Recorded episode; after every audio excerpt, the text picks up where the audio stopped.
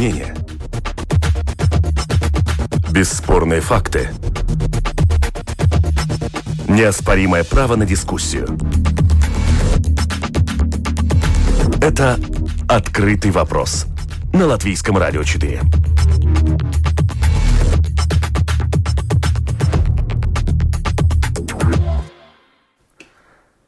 Добрый день, вы слушаете Латвийское радио 4, и мы подводим итоги уходящей пятидневки. Ну и поговорим о самых резонансных новостях этой недели. Меня зовут Дмитрий Шандро. Рядом со мной находится журналист издания DNS Business Марис Тирсонс. Марис, добрый день. Добрый день. Также с нами находится на связи журналист латвийского телевидения Илья Козин. Илья, приветствую. Привет. О, прекрасно. Итак, сегодня в обзоре событий недели мы обсудим вот какие темы. Процесс вакцинации в Латвии. Похоже, все-таки кнут, а не пряник. Неутешительные прогнозы. Эксперты ожидают драматический рост цен в ближайшее время. Реорганизация движения в Риге. Для кого это делается? Олимпиада в Токио. Главный спортивный праздник планеты снова оказался под угрозой. Ну и, конечно, последний закон, подписанный президентом Владимиром Путиным. Французские виноделы в шоке, Россия присвоила шампанское. В общем, оставайтесь с нами, а мы начинаем. Самая, пожалуй, громкая и волнующая новость этой недели – это идея увольнять непривитых. Буквально на днях коалиция выдала мысль а не разыграть ли среди получивших прививки денежные призы вплоть до 100 тысяч евро на секундочку. И тут новая идея – жесткие репрессии в отношении непривитых. Лично я не успеваю следить за тем, как добровольный процесс стремительно становится принудительным. И на фоне возрастающего давления наблюдается еще и мощнейший рост агрессии в интернете и раскол в обществе. Одни комментарии в социальных сетях чего стоят. Марис, как вы можете прокомментировать происходящее? Во-первых, в этой стороне очень много разных граней. Есть одна грань, которая на что сейчас все говорят, вакцинироваться или не вакцинироваться, да? Почему это пример? Вот пример, скажем, такой, да, есть работодатель, он хочет, чтобы его работники не болели и его не закрыли. Если это непрерывное значит, производство, это вообще. Значит, он хочет, чтобы работники привились. Это понятно. Это понятно со стороны работодателей, потому что у него тоже есть заказы, поставки и тому подобное. Он не хочет, чтобы, значит, за одного человека ему сразу пришлось всех, э, значит, на две недели оставить и все, оставить, значит, пустое свое производство. Потом надо все возобновлять, все делать заново. Зачем это? Не надо. Это все понятно. Вопрос, как это сделать так, чтобы это было всем понятно, логично – и чтобы это было в рамках э, значит, правового поля. Почему этот вопрос? Значит, если мы говорим насчет тех профессий, которые работают с, э, с людьми, которые уже заражены COVID, ну, не знаю, как сказать, что они может или не может. Это уже, извините, совсем другая сфера. Если мы говорим насчет тех людей, которые работают в обслуживающей сфере и тоже связаны с очень многими людьми, тоже возникает вопрос, что делать? Значит, это, эти все вопросы должны решаться не только политическими, но и, значит, э, скажем так, нашими лучшими умами, которые у нас имеются в университетах, и разные другие умные люди, чтобы это они подсказали, как это сделать. Потому что если действительно произойдет то, что сейчас некоторые говорят, что это будет, и следующий, значит, не знаю, третья или четвертая волна будет там осенью или даже раньше, тогда вопрос, что делать? Если, значит, те, которые прививаются, не будет болеть или будет болеть легче – давайте примеры. Я думаю, что так оно есть, но почему это, эти примеры как-то, ну, не знаю, где-то спрятаны или как-то друг, по-другому, да? Во-вторых, значит, э, мы говорим насчет того, что не надо вакцинироваться, потому что у людей может быть такое мнение. Согласие, мнение такое должно быть. И тогда становится следующий вопрос. Что делать, чтобы те люди, которые не вакцинироваться, не подвергли рискам заболевания других? Вот и вся дилемма. У нас, я думаю, что люди есть умные. И не только в Латвии такая проблема имеется. Такая проблема наверняка имеется и в Эстонии, и в Литве, и, не знаю, наверняка в Германии, и в других странах. Так что надо смотреть, что будет делать другие страны. Но, скажем так, такая агрессивная, принудительная, э, значит, то, что некоторые так пытаются делать, я думаю, что они привезет как раз очень большому расколу. Нужно ли нам это? Я думаю, что не надо. Но люди думают по-разному. Почему раскол? Потому что одни, те, которые еще там сомневаются, идти, не идти, они говорят, те, которые сказали, я не пойду, и все. Все, они не пойдет. Тех, которые сказали, я пойду, они пошли или, ну, пойдет, когда там плюс-минус у них появится время. А вот, скажем, те, которые сомневаются, это же основная масса. Если им говорят, если ты не будешь вакцинироваться, мы тебя сейчас заставим, то не пойду я туда вообще. Или наоборот, другой вариант. Будет, значит, будешь прививаться, будешь участвовать в лотерее, получишь, не знаю, там что-то хорошее. Или, не знаю, будешь, вот скажем, то, что тоже в этой неделе, по-моему, так, э, школа будет открыта, если педагоги будут вакцинированы. Так? Ну, значит, ну, какой-то, вот вы говорите, что пряник.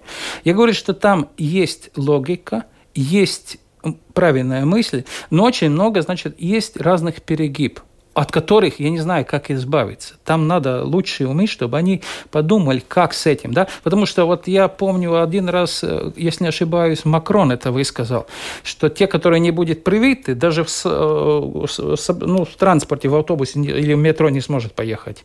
Я не знаю, может быть, до этого и дойдет. Но тогда вопрос, как это сделать. Потому что разделение общества никогда никому ничего хорошему не привело. Хорошо. Илья, каким образом вы оцениваете ситуацию? Ведь, э, по сути, да, у нас э, наблюдается некое движение в сторону сегрегации общества.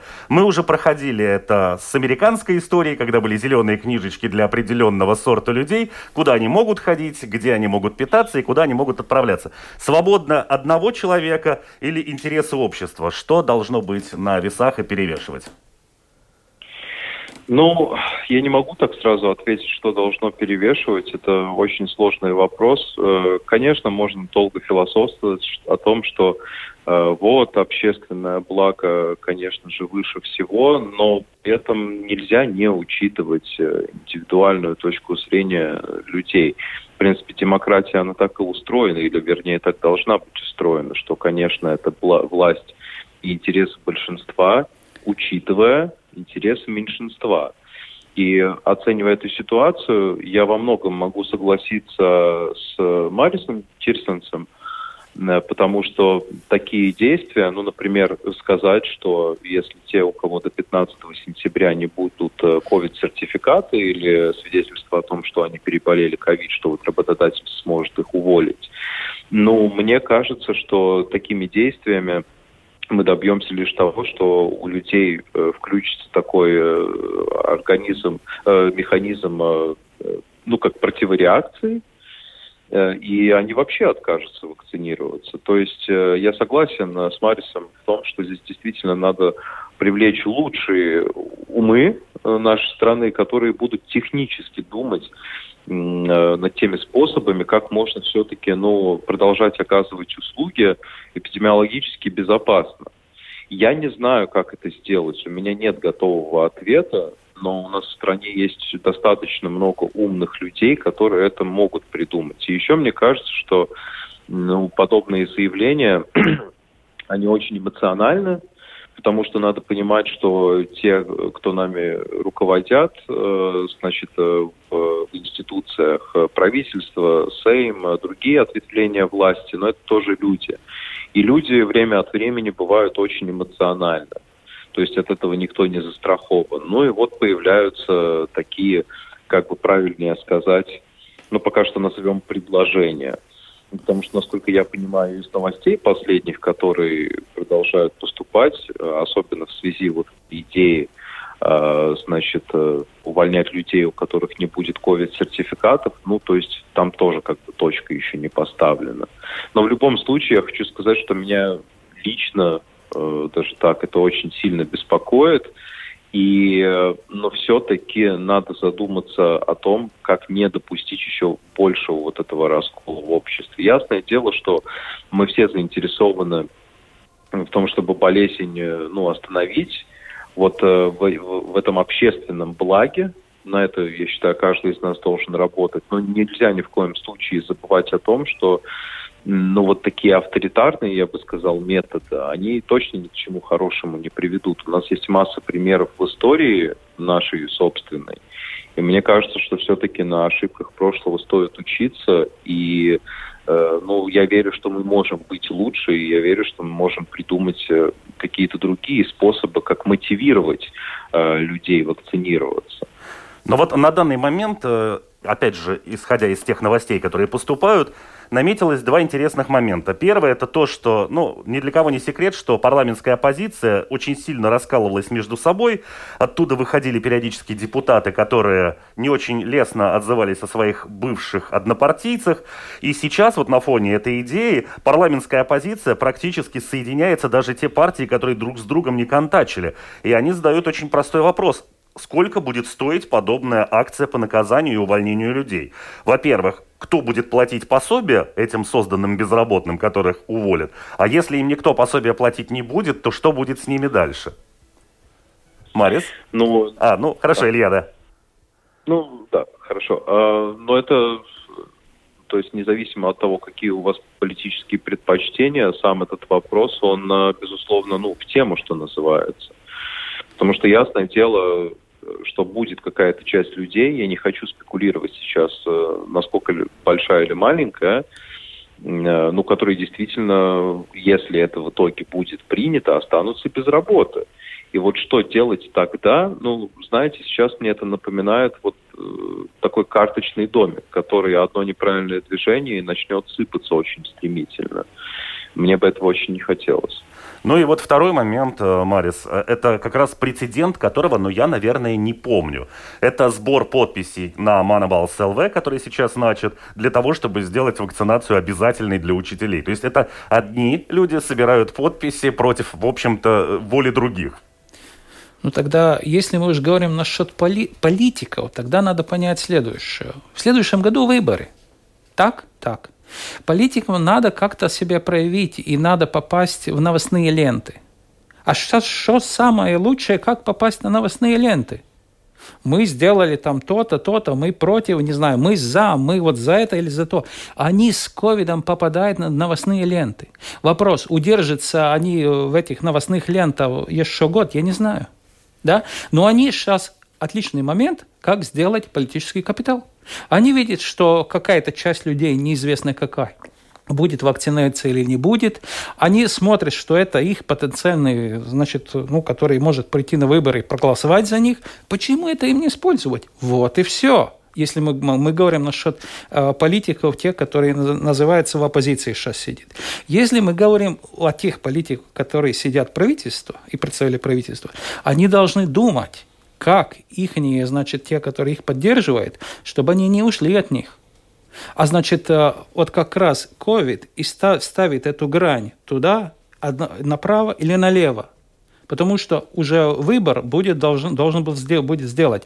И в следующем году, через год, если мы здесь встретимся, мы наверняка сможем поговорить, какой рейтинг у того или этого политика или политической силы. Если они это будут продолжать, тогда, не знаю, там соберет подписи для референдума. Очень много надо, чтобы это сделать. Да? Они, может, сами там 10 тысяч, это можно собрать. Но чтобы референдум сделать в Латвии, ой-ой-ой, я не знаю, там ли сделать, потому что там очень много людей надо собрать, чтобы это даже сделать. Так что поживем, увидим. Хорошо, и давайте тогда от капитала политического перейдем к капиталу в экономическом, его понимании. Понятно, что еще не до конца вообще мировая экономика оправилась от происходивших всех локдаунов, как это сейчас модно называть, и кто-то живет там на какие-то пособия, которые выделяет э, тоже правительство Латвии по простою. И вот на фоне всего этого мы еще не разрешили проблему с тем же ковидом. У нас идет рост цен практически на все, причем рост цен достаточно драматический. Это и газ, и электроэнергия электроэнергия. Опять же, ждет сейчас э, мир скачок цен на продукты питания, и все это на фоне уменьшения реальных средств у народа. Э, ну, я не знаю, если мы говорим о причинах этой ситуации, последнее, что я читал, и я просто хотел предупредить, что я не эксперт э, в экономике, и мне почему-то кажется, что Марису будет больше что сказать на эту тему. Но последнее, что я читал э, в новостях международных э, СМИ, э, что ну, просто за последнее время сильно повысились э, цены на какие-то, значит, на сырье, то есть э, там различные сельскохозяйственные культуры. Ну и плюс ковид, конечно, повлиял и привел к подорожанию там, услуг транспорта и еще некоторых услуг. Ну и поэтому мы имеем то, что имеем. Вместе с этим различные экономисты банков местных пытаются успокоить, что да, рост, конечно, большой, но не такой, как вот во время и до и после кризиса 2007-2008 года. Э, ну и, собственно, мне больше нечего сказать. Не знаю, конечно, это такая беспокойная тенденция. Э, мне просто по-человечески, наверное, не хотелось бы, чтобы это привело ну, вот, к тем событиям, которые были более 10 лет назад. Я, я, я правда больше не знаю, что сказать. Возможно, у Мариса есть что-то добавить. Марис, ну вот, э, например, подорожание газа довольно существенное, причем для тех, кто меньше всего его тратит, то бишь, по сути, для домохозяйств этот рост самым будет большим, ну, уже стал. И при этом, допустим, та же компания ГАСа, которая этими трубами всеми заправляет, говорит о том, что да, мы новые тарифы ввели, но это для того, чтобы мы смогли инвестировать в развитие инфраструктуры. Тот ли это момент, когда нужно это делать? я опять чуть-чуть э, посмотрим так. А в прошлом году, год назад, какие были цены? Они случайно не снижались для сжиженного газа? Для природного газа. Не было такого. А бензин, я помню, в прошлом году в марте я в заправке купил... Да, в районе евро 90, дизель, 95 да. Э, топливо я купил за 82 цента за литр. А перед тем сколько было? Там евро 20? Да, То есть 30. была крупная, значит, дефляция, можно сказать. Но не у всех продуктов, но у услуг и продуктов была дефляция. Было это дело такое? Было. Значит, мы смотрим сейчас, что была дефляция, и цены упали, и сейчас они идут вверх, продолжают идти вверх. Сейчас вопрос. Они достигли того уровня, который был перед ковидом? Они уже перевысили этот уровень? Или и что это такое? И следующий. Почему, значит, в мире сейчас растет цены на газ и на нефть? Что случилось? Что случилось такое, что растет? Во-первых, значит, а, кто-то перестал что-то добывать? То есть это есть такое э, нефтедобывающие стран, такое объединение ОПЕК. Они что, снизили добычу? Что случилось?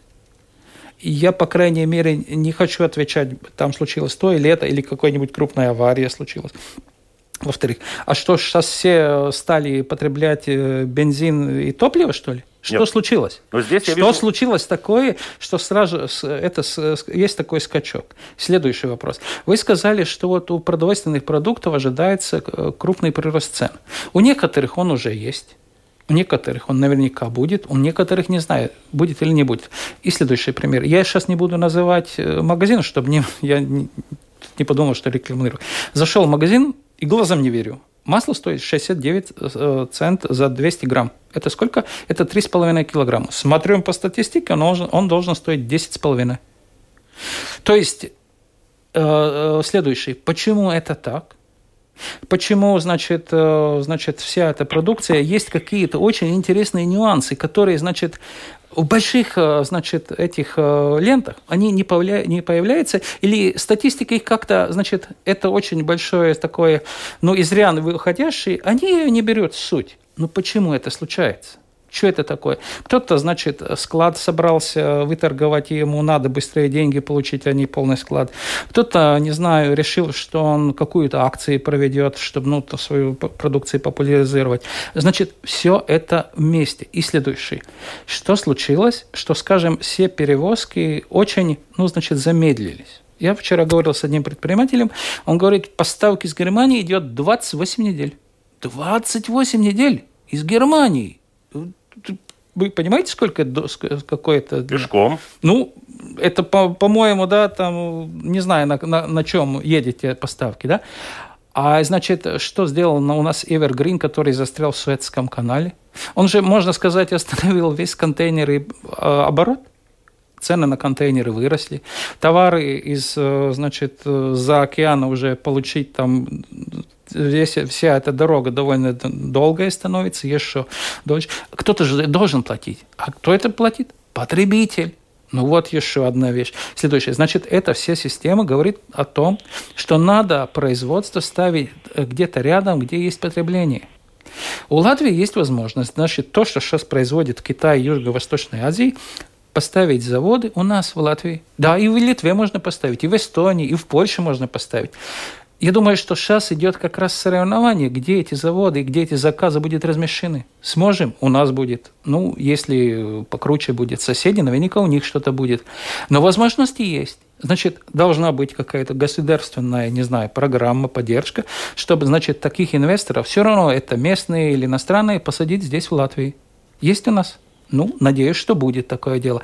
Следующий вопрос. Мы говорим, вот э, цены росли, а перед тем случайно, значит, всем платили пособие, то есть, ну, это ну, как они работали, да, частичные, там еще какие-то, там, значит, выплатили. Значит, у людей появилось больше денег. Во-вторых, люди не потратили те деньги, которые они бы потратили, если не было ковида. Они куда-то уехали, поехали, пошли в ресторан, пошли в театр, не знаю, поехали в Лондон, поехали какое-нибудь путешествие. Ну как, погодите, у нас куча людей, Все? которая вообще не работала. Не, не, Они не стойте, могли потратить стойте, больше, стойте, у них не стойте. было денег. Да-да. Ну, я говорю, вот, значит, в общей сложности э, за время ковид люди накопили. Это все вместе. Не те или другие, но все вместе. Значит, получается, что денег стало больше. Откуда мы брали деньги, чтобы залатать дыры? Мы заняли деньги государства, так? Так. То есть напечатали деньги. Денежная масса увеличивалась. Увеличилась? Увеличилась. А значит, относительно значит, э, продуктов и товаров осталось столько оно и есть. Так ведь? Значит, денег стало больше. По экономическим канонам цены должны расти. Вот и все. Значит, если мы говорим насчет у тех, которые были деньги, у которых не было денег, у которых вообще нет денег. У них не было деньги, да, это так. У тех, которые поменьше деньги, да, у них будут большие проблемы. Как эти проблемы будет решать правительство, я не знаю. Потому что у правительства тоже в бюджете есть деньги, но они не может еще, не знаю, сколько надо взять. Если они берет, они берет в долг. Ну, в займ, да, ну, на какие-то. А что это будет? Мы же сейчас, э, вот, как говорится, пример э, с с президентом банком говорили, что значит, государственный долг не должен превысить 50% от ВВП. Да? Ну, так, так было. Так, а, а я задаю следующий вопрос. В следующем году у нас сколько там министерства подали заявку, что там, не знаю, на 2 миллиарда больше надо, чем в прошлом году. Откуда деньги брать? Тогда есть два варианта. Значит, смотрим, если новые, значит, для них нужны деньги. Занять мы можем, если у нас это уже 50% есть. Можем или нет? Но если мы договорились, значит, нет. Значит, что мы делаем, можем делать? Значит, снизить э, какие-то расходы. Кому снимем? Что снимем? Ну, это у них вопрос. Но есть еще один логичный вопрос. Поднять налоги. Или ввести какой-то еще специальные налоги. Что, в общем-то, сейчас и происходит. Вот и тогда мы добираемся до следующего вопроса, да, что вот э, некоторым, значит, которая часть людей, которые чем-то сами занимались, как-то себе покармывали, они сейчас должны будет заплатить за каждый месяц 170 евро. Неважно, у них есть деньги или нет денег, если он самозанятый. Если у кого-то, какого-то работодателя будет там работать час или два, значит, работодатель получит значит, то, что он должен заплатить ну, не знаю, через три месяца. Так что это все из системы можно взять каждый, каждый винтик отдельно, и мы это его смотрим, и мы по-разному можем на него посмотреть. Вы как, я по-другому, там еще по-другому. А если это собрать вместе, всю эту картину, тогда уже это совсем по-другому получается. Хорошо, но давайте двинемся дальше. И э, одна из самых, пожалуй, обсуждаемых до сих пор э, во всех социальных сетях, на кухнях, на улицах и так далее, это происходящая реорганизация движения в городе Риге. Только ленивый, по-моему, не пнул за эти столбики, которые устанавливаются непонятно как. И Рижская дума говорит о том, что взят твердый курс для создания велополос, для установки вот этих столбиков. И все это называется «Мы делаем город э, дружественный для велосипедистов и для пешеходов». При этом и мэр, и вице-мэр признают, что есть большое количество проблем со всем этим. Да, работы иногда выполняются неправильно, и да, иногда люди какие-то вещи делают, которые делать не должны были бы. Вот эти вот все фотографии, когда дистанцеры стоят на люках канализационных, да, потом все это исправляется. Но ведь кто-то же все это делает. Для кого вообще все это происходит? Илья? Ну, как для кого. Э, здесь можно на эту ситуацию посмотреть э, с таких нескольких точек зрения. Во-первых, надо понимать, э, ну, какие люди, собственно, в прошлом году попали в Рижскую думу и кого выбрали. То есть у нас есть один конкретный список, где было очень много велоэнтузиастов и людей, которые хотят видеть город, значит, который, ну, который, как они говорят, больше для людей. То есть где сперва думают о пешеходах и велосипедистах, и уже потом об автоводителях. А, ну и я могу сказать так, с одной стороны, это очень круто, а, когда заботятся в первую очередь о пешеходе и затем о велосипедистах. Это очень экологично и вообще ну, безумно круто. И если мы посмотрим на какие-нибудь европейские примеры, там, скажем, Берлин, мною горячо любимый, то там, допустим, передвигаться по Берлину на велосипеде это просто один кайф. Но если мы посмотрим на Ригу, то ну, возникают существенные проблемы. Э, да, конечно, когда люди, которые вводят велополосы, они аргументируют это различными исследованиями, визуализациями, что рижские улицы достаточно широки, чтобы вместить и велопоток, и значит, автомобилистов. Ну, э, я, я могу сказать так. Я, конечно, не эксперт, но меня это почему-то не очень убеждает, потому что есть э, с чем сравнить с какими-то примерами, которые я видел за границей. В том же Берлине улицы в основном, ну, они пошире. И там есть действительно место, где разъехаться и автомобильному транспорту, и велосипедистам, ну и пешеходы там чувствуют себя очень комфортно. И вот мне кажется, что в случае Риги, ну, не совсем э, как бы это правильно сказать, ну, не совсем в полной мере учитываются интересы, в том числе автомобилистов. Потому что, ну вот, э, я тоже по работе ежедневно э, передвигаюсь на авто, э, на какие-то точки, мы ездим, снимаем, и но я вижу, что многим э, водителям авто это действительно доставляет очень серьезные неудобства. То есть велополосы, лично на мой взгляд, это очень круто и это очень нужно для современной городской среды. Но все-таки надо как-то это получше обдумать.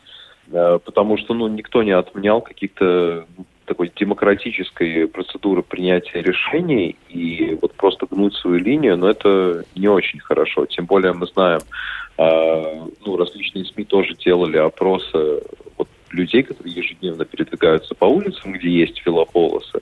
А, и, по-моему, недавно был опрос э, людей на улице Чака. Ну и большинство как бы не очень, скажем так, довольно э, нынешним решением. Но, насколько мне известно, то в конце этого года эксперимент, ведь изначально велополосы, допустим, та же велополоса на улице Чака, это был именно эксперимент. И вот в конце года его планируется вроде как завершить. Э, то есть, э, если обобщить все, что я сказал, то мне кажется, что велополосы а, и эти всеми ненавистные столбики, ну, то есть это все нужно, это очень круто, но с другой стороны, это следовало бы осуществлять, ну, как-то более продуманно и, может быть, э, ну, не так скоро, а как-то сначала придумать и, и вот потом вести качественно, чем сейчас, пробовать, как-то неловко что-то потом менять. Но вот мне лично здесь э, не хватает какой-то продуманности.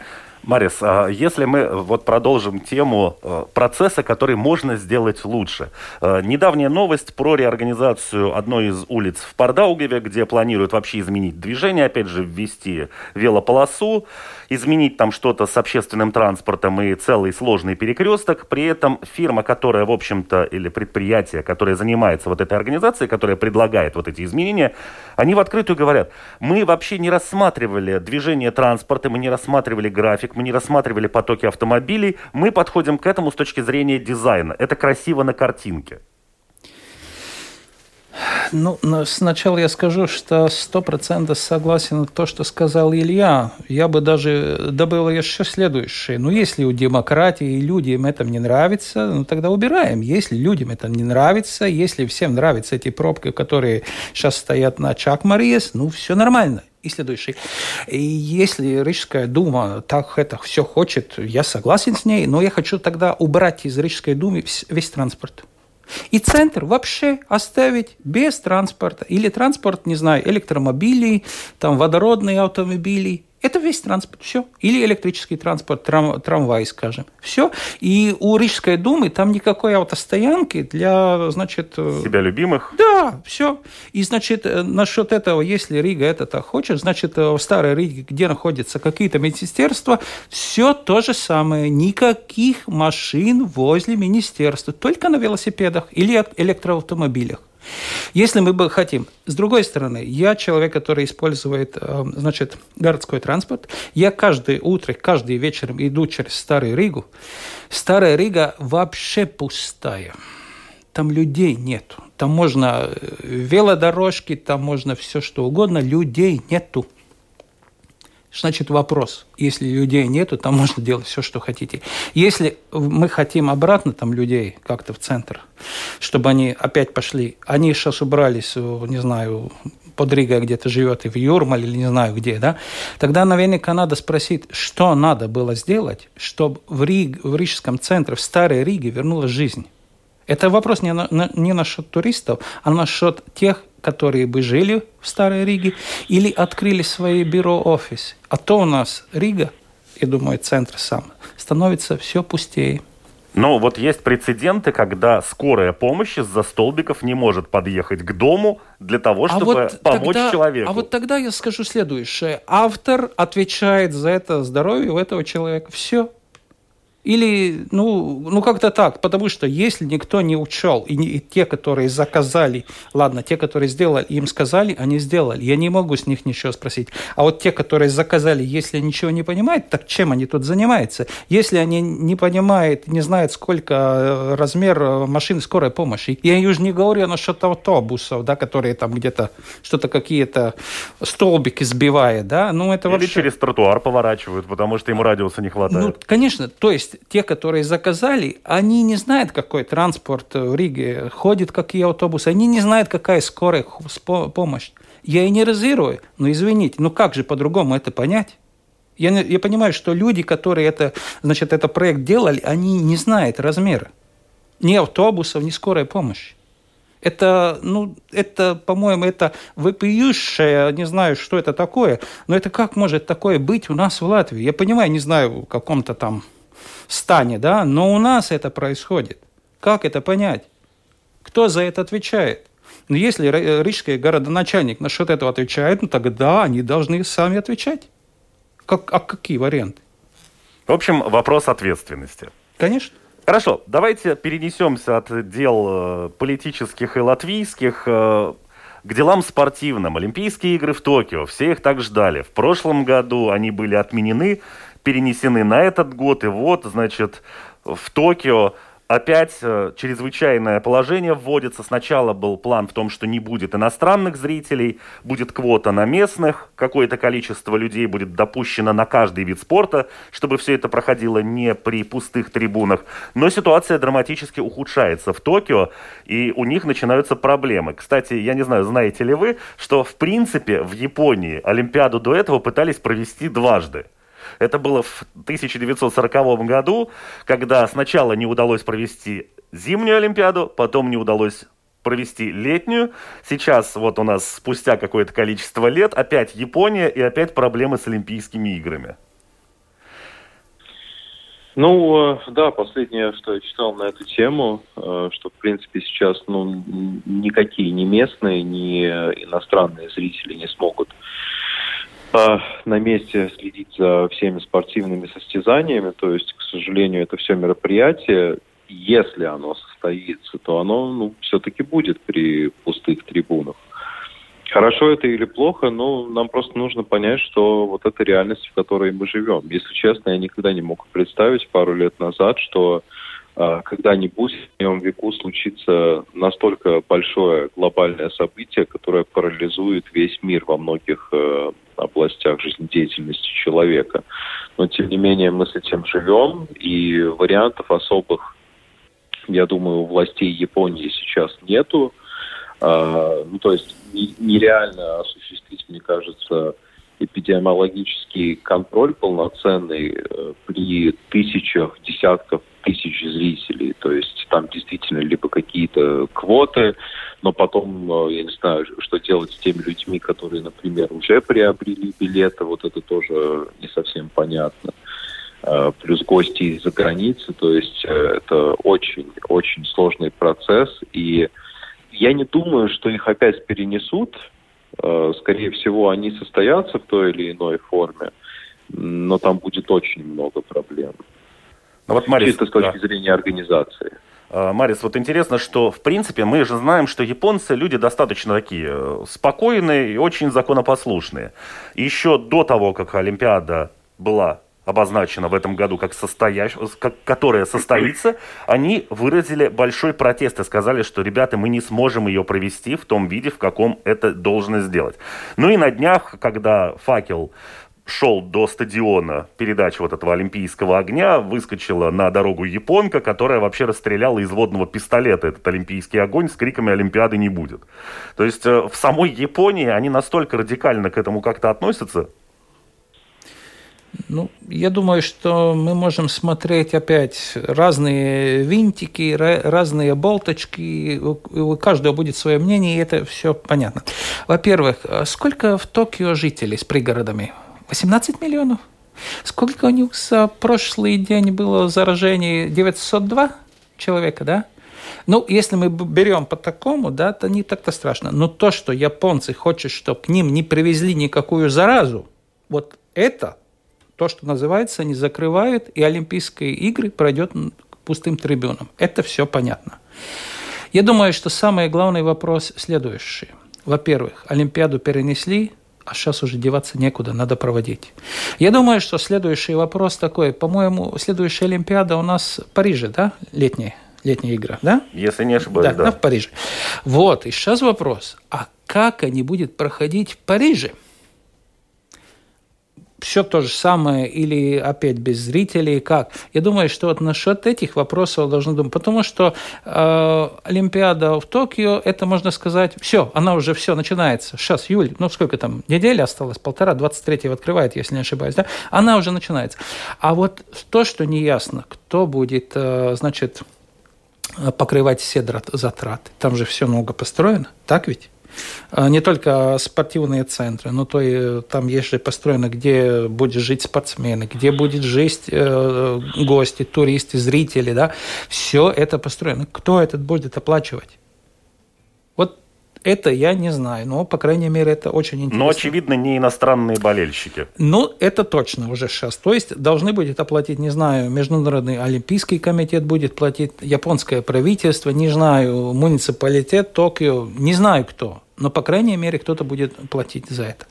Следующий. Я все-таки остаюсь на вопрос, потому что у нас через год еще одна Олимпиада, правда, зимняя. А как там будет проходить? Там тоже все так же будет или по-другому? Потому что я думаю, что если мы сегодня начинаем анализировать вот эти вопросы, тогда мы можем как-то попытаться, значит, ну, избежать или, ну, не знаю, оставить свои какие-нибудь иллюзии в прошлом, и все. Возможно, все будет так же, возможно, будет по-другому. А возможно, скажем, последние Олимпийские игры, которые прошли с зрителями, может быть, будут последними? Я не знаю. Это, скажем так, там есть экономический, социальный, и плюс сейчас еще появился, значит, э, человеческая жизнь, здоровье. До этого такого фактора, можно сказать, ну, он был очень маленький риск группы. Ну, кто-то подрался, кто-то, не знаю, что-то там сделал. А сейчас уже этот очень большой вопрос. Японцы закрывают, чтобы не привозили к ним заразу, извините. Ну, Все. в общем, э, получается, что в данный момент это такая лотерея, которую мы, да. в общем-то, проводим. Да. Кто не рискует, тот не ну, пьет да. шампанского. Ну и давайте уже, собственно, шампанским и закончим. Ага. Это как раз тот закон, который вызвал шок и трепет в Европе, особенно во французских областях Шампань которые носят название, это закон, принятый Владимиром Владимировичем Путиным, о том, что шампанским можно называть то, что произведено в России. И привезти шампанское из шампани, например, нельзя. Это должно быть игристое вино. Очень многие в ЕС э, заговорили о том, что на самом деле это такое продолжение продуктового эмбарго со стороны России, которое просто проводится вот таким изощренным образом. А сами э, издатели вот этого закона, те, кто его придумывал, они сказали, что это не что иное, как просто попытка защитить свой собственный рынок и помочь развиться своим виноделам. Это каким образом вот вы оцениваете такой шаг? Ну, это, безусловно, очень экстравагантный шаг, но, скажем так, э, в стиле э, Путина, режима. Э, и насколько мне известно, то сейчас, по крайней мере, один из производителей шампанского согласился на эти новые условия и называть, ну, то есть напитки, которые они будут, э, значит, импортировать, э, которые Россия будет импортировать от них, а, называть это игристыми винами. Ну, то есть ясное дело, что компании не хотят терять деньги, и, э, ну, если для них это вопрос прибыли, то, ясное дело, они согласятся. И там вряд ли кто-то сильно пойдет на, на принцип. Если мы смотрим с точки зрения, ну, вот это вот российскими властями принятого решения, ну, это, знаете, это выглядит как такая очередная пощечина. Типа во всей этой, если мы ее так можем образно назвать, санкционной э, войне или э, взаимном обмене санкциями, то вот эта часть э, большой политической игры. Может быть, есть очень много того, чего я и мы здесь не знаем. Возможно, Путин пытается таким шагом который является, я не знаю, частью чего-то более системного, многоходовочкой, добиться каких-то определенных решений в свою пользу. Действительно, очень сложно что-то сказать, спекулировать не хочется, но, безусловно, это очень экстравагантный шаг и, э, ну, соответствует, в принципе, логике властей России. Больше добавить как бы нечего. Ну вот, Марис, нас, к сожалению, прям сильно очень поджимает время. Как вы к этому относитесь? И действительно ли это может быть частью какой-то многоходовки, которая должна отвлечь всех на какую-то красную тряпочку в виде принятия вот этого странного закона для того, чтобы потихонечку сделать какие-то шаги, которые останутся незамеченными? Для российского избирателя это отличный шаг. Это отлично, что Путин показал, вот я это могу. Для остальных это очень просто. Да, значит, я буду делать то, что, ну, не знаю, захочу, или то, что мне там скажут люди, которые это надо. Это следующее. И последнее, значит, холодная война э, между Россией и западным миром давно началась. Она не началась. Это еще один, как говорится, штрих к этому то же самому. И, значит, если мы смотрим насчет той санкционной войны, которая началась после крымских событий, да, то Россия развела свое сельское хозяйство. Они уже развили и еще будет развивать, да. И я думаю, что, значит, вот это все дело, которое говорит насчет шампанского, да, они в России будут развивать свои виноделие, и, значит, будет у них э, вино игристо или какое-нибудь другое, но они это развивают. И, значит, чем они больше развиваются, тем они становятся России независимой от иностранного мира. И те, которые продавцы или, значит, торговцы или производители хотят попасть на этот рынок, они будут играть по тем правилам, которые, значит, Россия будет показывать. Вот и все. И это ответ, почему, значит, некоторые французские, значит, э, производители шампанского будет продавать свою марку как игристое вино в России. Но вот на все. данный момент, вот то, что упоминал Илья, это единственная компания, это Майот Хеннесси, которые сказали, mm-hmm. что, ну да, мы хотим все-таки продавать. Ничего, э, посмотрим, будет ли много таких компаний. Я думаю, что без них еще какие-то найдется. Потому что деньги-то где-то надо будет брать. А в России, если не ошибаюсь, где-то 16 или 17 процентов импорт этой продукции. Там можно на один Новый год сделать себе ну, кассу. Так что думаю, что будет интересно, сможем понаблюдать, будет интересно, будет на что чего говорить, писать. Хорошо. Ну что ж, наше время, к сожалению, истекло. Эта неделя, конечно, была весьма щедра на резонансные новости. Хочу поблагодарить участников сегодняшнего обзора событий недели. Напомню, это журналист издания DNS Business Марис Кирсонс. Марис, спасибо, что нашли время. И журналист латвийского телевидения Илья Кодзин. Илья, тоже огромное спасибо за то, что присоединился к нам. Программу провел Спасибо. Дмитрий Шандро. Прощаемся с вами. До новых встреч в эфире Латвийского радио 4. Всего Всего вам доброго. Всего доброго.